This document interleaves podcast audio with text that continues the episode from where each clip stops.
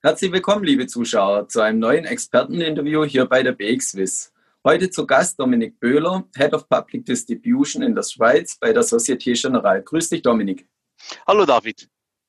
Ja, Dominik, als wir uns neulich gesehen haben, hast du bei den Investoren von einem demografischen Wandel gesprochen. Was hast du genau damit gemeint?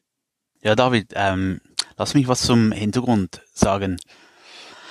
Neben, äh, neben Indices als beliebteste Basiswerte bei Hebelbrücken waren sicherlich in der, in der Vergangenheit Schweizer Aktien am besten vertreten.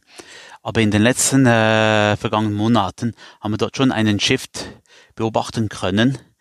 Und der Anteil an US-Basiswerten ist kontinuierlich gestiegen.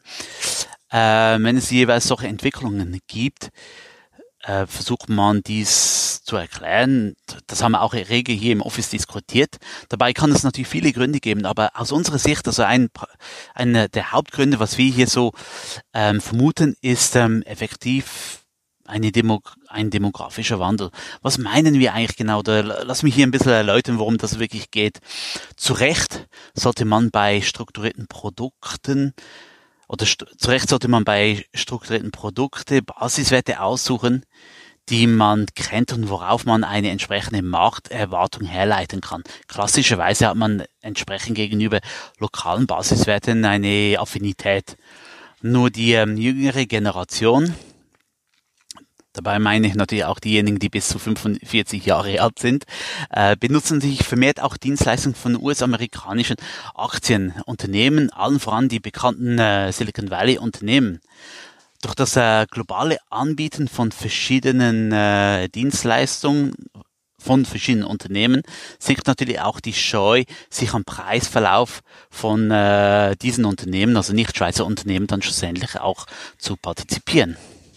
Und du hast schon gesagt, es geht äh, insbesondere auch um die äh, jüngeren Anleger. Hat vielleicht auch ein Boom der kürzlichen IPOs, die wir gesehen haben, damit zu tun? Ja, die, diese Frage würde ich ähm, mit auf, auf jeden Fall Ja beantworten. Die IPO-Aktivität ist sicherlich jüngst wieder deutlich gestiegen. Dies wurde auch in einer der letzten Ausgaben vom Economist Magazin auch zusätzlich noch erwähnt. Ähm, jeder IPO ist eine neue Gelegenheit, eine neue Gelegenheit, eine entsprechende Markterwartung umzusetzen. Also von dem her eigentlich äh, tendenziell sehr spannend.